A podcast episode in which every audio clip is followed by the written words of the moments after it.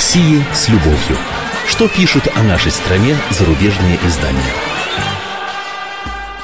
Здравствуйте, как обычно в этот час я замредактор отдела политики «Комсомольской правды» Андрей Баранов. Знакомлю вас с обзором наиболее интересных публикаций в иностранных СМИ о нашей стране. И с удовольствием представляю вам нашего гостя, американского журналиста, корреспондента журнала «Тайм» в Москве Саймона Шустера. Здравствуйте, Саймон. Добрый день.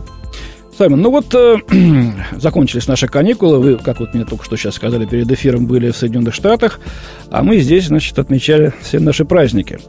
И вот известная вам, наверное, Маша Гессен из «Нью-Йорк Таймс» так характеризует э, эту неделю. В России первая неделя января всегда проходит где-то за пределами обычного пространства и времени. В пелене табачного дыма, алкогольного опьянения и обжорства трудно отличить правду, факты, реальность от бредового сна, поясняет она. Четвертый день бесконечного русского праздника, по выражению Гессен, Бриджит Бардо заявила, что попросит российское гражданство, если французские власти усыпят двух больных слонов – а 5 января русский зимний кутеж продолжился. Жерар Депардье приехал в Сочи получать российский паспорт из рук самого Путина. Законность этого шага спорная, абсурдность очевидна, полагает Маша Гессен. Потому что если Депардье хочет бежать от французских налогов, ему придется проводить в России 183 дня ежегодно. Слишком высокая цена за экономию несколько сотен тысяч евро, полагает Маша. Позднее актер вылетел в Мордовию, где ему предложили пост министра культуры. Доселе этот регион был известен скорее исправительными лагерями, чем культурой. Впрочем, если Депардье там поселится, в Мордовии будут проживать уже две звезды. Он и Надежда Толоконникова. Пишет автор. Напоминаю, что одна из участниц э, группы Пусси Райт отбывает там наказание. Э, правда, Депардье отказался от министерского портфеля. Остается слабая надежда, что 9 января он проснется трезвый и вернется к рутинной жизни в совершенно не смешной стране, заключает автор. Ну вот как вам такой пассаж о нас? Я, я, конечно, знаю, и наши многие читатели, слушатели знают, что Маша Гессен, мягко говоря, не любит Россию. Но тем не менее. Я не думаю, что она не любит Россию, да, но она э, э жестко довольно критикует э, власти и политический курс. А что касается этого, э, ну, этой статьи, эм, я с ней был согласен, вот наблюдая за этим из Соединенных Штатов, я там был, да, в отпуске, э, вот казалось, что вот действительно уровень абсурдности зашкаливает в этот раз, и как-то даже не, не верилось, что, что такие вещи на самом деле могут происходить. Но такое просто не придумать. Ну, мы-то здесь при чем? Ну, попросился он, ну, пожалуйста, получил. Его же никто не, не, не за руку сюда не тащил. Да, это я, я не говорю, что э, сам Путин или там российские власти ну, э, прича, причастны к этой Давайте сами поговорим но... немножко подробнее об этом э, случае с Депардье. Угу. Был хорош вроде, да, снимался в Голливуде. Я помню, например, где он играл в «Железной маске», играл Портоса, да? Кажется, там, где молодой Ди Каприо еще играл. Да. А, а теперь вот в одночасье стал плохим, исчадием ада. Вот смотрите, даже э, вот Таги Сансайгер, э, немецкий журнал, с удовольствием цитирует цитирует наших записных либералов. Например, такой журналист Матвей э, Гонопольский заявил, что фразу про то, что Россия великая демократия, ему никогда не простят. То есть Депардье здесь никто не простит. А, полев, а поэт Лев Рубинштейн написал, ваши налоги господин Депардье, пойдут на исключительно благое дело, на очередное увеличение зарплат чекистам, депутатам, прокурорам, судьям и гориллам с дубинами, радостно избивающим мальчиков, девочек и старушек, представляющих угрозу нашей жандармской стабильности. Э, кстати, вот и в самой Франции сенатор Шанталь Жуано, мадам, заявила, что российское гражданство Депардье хороший пиар-ход в пользу Путина, и что ей было бы меньше бы ее возмутило, если бы Депардье получил бельгийское гражданство. Ну, вот интересно, скажем, а если бы он в Турции гражданство получил бы, и тоже была бы такая истерика?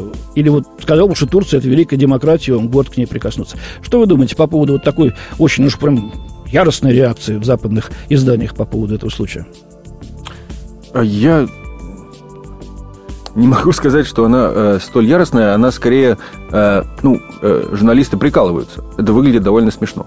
Э, он вдруг вот решил переехать из своей страны, из своей родины, э, как знак протеста, э, и начал хвалить э, вдруг российские власти, как мне кажется, не очень хорошо понимая ситуацию здесь. И он не политолог, не, не эксперт, э, не занимается политикой, но вдруг решил, что раз ему полезно это гражданство, то он будет хвалить Путина лично и государства э, в целом. Ну, это выглядит довольно смешно. Я не думаю, что здесь какая-то яростная против него э, идет кампания гневная. Тем более я вот сейчас готовлю об этом материал с неким опозданием, надо признаться, потому что был в отпуске. И вчера общался по телефону с голливудским пиарщиком, который работает угу. с звездами Голливуда. И он сказал, что в целом это такой большой ущерб не принесет Депардье, потому что, ну, и, и так он уже как- как-то о нем позабыли, и э, скорее это на, напомнит публику о том, что он существует и действует. Ну, во Франции о нем не, не забыли, в общем-то. Да, во, там во Франции он, нет. Там он Но на, на экране на он уже редко да. появляется, и карьера у него уже на, на спаде. Это- Ну это да, я- ему уже 60 с лишним лет, это Да. верно. И со здоровьем не очень хорошо. Ну, ведь все понимают, что он не будет жить в России, конечно, что это некий пиар-ход, э, некая шпилька французским властям. Ну, это его частное дело.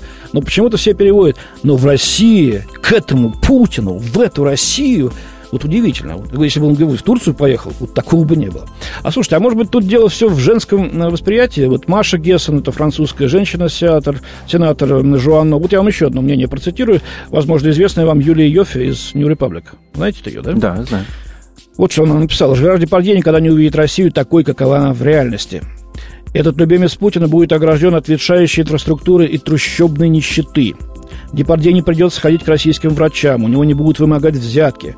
Словом, он будет вести чудесную жизнь, которая почти никак не соприкасается с Россией как таковой. Но есть один важный нюанс. Юля пишет так. Западные мужчины, а это непременно мужчины, переселяются в Россию и восхваляют ее за свободу и простоту. По их словам, русские женщины красивее, чем западные, одеваются они лучше. Про ту же Юлю булавку такую, читай более откровенно, пишет она. Более подобострастно женщины относятся к мужчинам, особенно богатым, а в сексуальных отношениях всегда стремятся угодить. И вообще Россия кажется экспатом неким не совсем реальным миром. Все феерично и непредсказуемо. И Йофи говорит, что она встречала много подобных мужчин с Запада в Москве. Они выглядят гениальными и сексапильными благодаря своему богатству, этому устройству, изменяющему реальность. Тогда, тогда как в западных странах богачи – это всего лишь богачи. Но я тут не совсем согласен. Дональд Трамп тоже достаточно экстравагантная фигура. Например, ну, первое, что пришло в голову. Что скажете? Э, Ну, что касается первой части, это, безусловно, правда чистая, потому что его э, лично будет э, как-то обеспечивать его здесь э, жизнь э, Путин. Э, Это он дал понять довольно явно. Он, как я понимаю, лично ему вручил этот паспорт, Да, это лично вступился за него, сказал, да, пожалуйста, Ну, они приезжайте. считаются друзьями. Так что, да, ну, считаются друзьями, да, и э, так что явно он не увидит э, российскую реальность. С этим вы можете согласиться. Ну, российская реальность, она очень разная. Ну, трущобная нищета повсюду. Ну, тут Юлия Йоффе. Ну, что, в Америке, что нет трущобной нищеты? Есть, Пожалуйста, конечно, по- по- покажу. Я 6 лет проработал в Нью-Йорке корреспондентом «Комсомольской правды» и побывал в 25 штатах, с 50, всякое повидал. Есть, да. Ну, А, ну, я не могу согласиться, что, э, как вы сравнили вот Машу и Юлю, что там какое-то же- женское восприятие, я думаю, это, это довольно справедливая оценка. Действительно, э, западные мужчины, бизнесмены, богатые, э, приезжают сюда и воспользуются тем, что э, женщины здесь все-таки мечтают э, переехать в Запад. Все-таки это, эта мечта существует, э, она чувствуется. а что в Америке за богатых женщины не хотят выходить? А, бывают и такие случаи, но, Я- но, я- конечно, я, здесь... я знаю, что здесь- бывает. По-моему, 80% голливудской продукции на этом построено. Я не хочу втягиваться э, в разговор о том, вот как в целом относятся к жизни или к богатым мужчинам те или иные э, нации или э, группы женщин, потому что это просто стереотипы уже, да.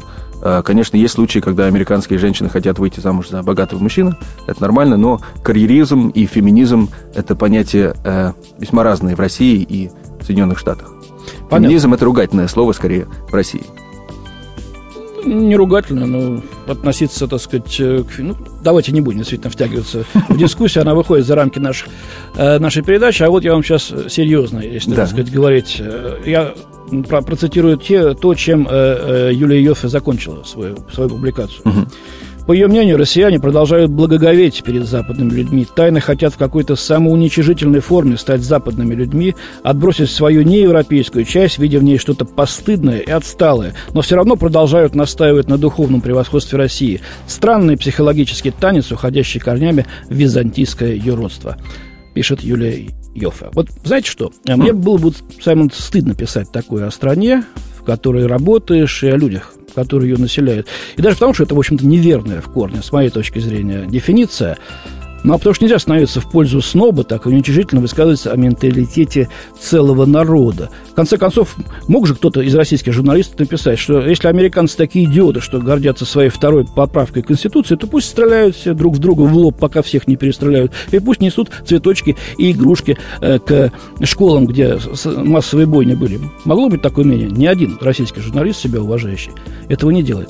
Вы что, считаете действительно, что мы отсталые, усколобые и хотим все стать американцами, французами, англичанами? Ну, вы как раз как журналист только что произнесли вот это довольно обидное, да, для американцев э, э, я лишь пофантазировал. Тезис, да. Я, я бы ни в коей мере это не написал. Я не, не, не видел ничего подобного. А после той трагедии, что случилось в Коннектикуте. А, да, нет, я, я так не считаю.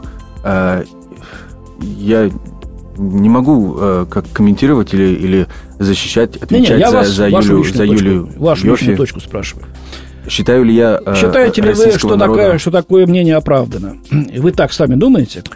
А, я так сам не думаю, но я э, на все сто процентов считаю, что Юлия Йофи имеет все право критиковать. Она очень хорошо понимает Россию, она здесь жила несколько лет, родилась здесь, э, говорит прекрасно на русском, и очень, ну, когда она здесь работала... на русском. Да, но когда она здесь работала, это позволило ей проникнуть э, э, в российскую культуру, общество, и она действительно здесь очень хорошо, интересно работала. Так что она, как социальный критик, как журналист, имеет право высказывать такую, такую критику, так, свое восприятие. И я думаю, такое острое вот острая реакция ваша и, может быть, российского общественности, это ну, показывает, может быть, какие-то э, российские комплексы. Комплексы? Да нет, мне просто скажут, что она ничегошеньки не поняла в российском менталитете или варилась в одной кастрюльке, о чем мы сейчас тоже еще поговорим, в определенных кругах, где действительно такие настроения, может быть, и преобладают. Идем дальше. А, ваш коллега Уилл Ингланд из The Washington Post проанализировал лингвистический итог ушедшего 2012 года, то есть какие наиболее слова, по его мнению, или по мнению тех, с кем он беседовал, были наиболее популярными.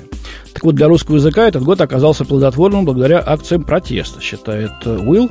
И м, пишет, что м, основные слова 2012 года это автозак, оккупай, панк молебен, пусси райт, религархия и словом года стало болотное, название Московской болотной площади, где оппозиция э, проводит э, э, свои э, акции. Ну, вот еще есть Альфа-журавль, насмешливый намек на полет Путина на дельтаплане. Якобы тоже самое модное слово, хотя я, честно говоря, впервые узнал э, вот этот неологизм из, из публикации э, Уилла. Э, вот, ну, в общем, э, оппозиции удалось оккупировать язык. Э, как вы думаете, э, действительно это так? Вообще, я сейчас скажу, по-моему, глупость. Американцы читатели впрямь могут э, представить, что вся Россия вот именно так и думает. И вот то, о чем я вам говорил, что когда мы говорили о Юлии Йофе, что многие западные журналисты предпочитают вот вариться в одном соку исключительно с нашими оппозиционерами, которые как, как раз хотят себе уничтожить все, все русское и стать западными людьми. Я, я не думаю, что это, они варятся только вот в узком круге, но они варятся, как, как вы сказали, э, и общаются с людьми, которые имеют э, активную политическую гражданскую позицию. Конечно, когда речь идет вообще о русском э, народе, российском народе, э, то в основном, в целом, наверное, большинство людей вообще особо не интересуются политикой, не знают э, о Э, что такое пусирает, ну, может быть, знают, слышали что-то, но особо острое мнение не имеют. Конечно, есть определенный э, авангард в обществе, который формирует общественное мнение, формирует э, новые слова, новые понимания и анализирует свое общество. И это, конечно, для журналистов является наиболее интересные люди, потому что они, опять же, авангард. Они определяют вот будущее направление, будущие э, э, тенденции в социуме. Вы думаете, что это авангард? А мне кажется, просто они говорят то, что нравится вам и вашим редакторам. По себе знаю. Ну что ж, э, большое спасибо. Говорю я э, моему коллеге, американскому журналисту, корреспонденту американского журнала «Тайм» в Москве э, Саймону Шустеру. У нас на сегодня все. До свидания. Хороших выходных. В студии был замредактор отдела политики «Комсомольской правды» Андрей Баран. О России с любовью. Что пишут о нашей стране зарубежные издания?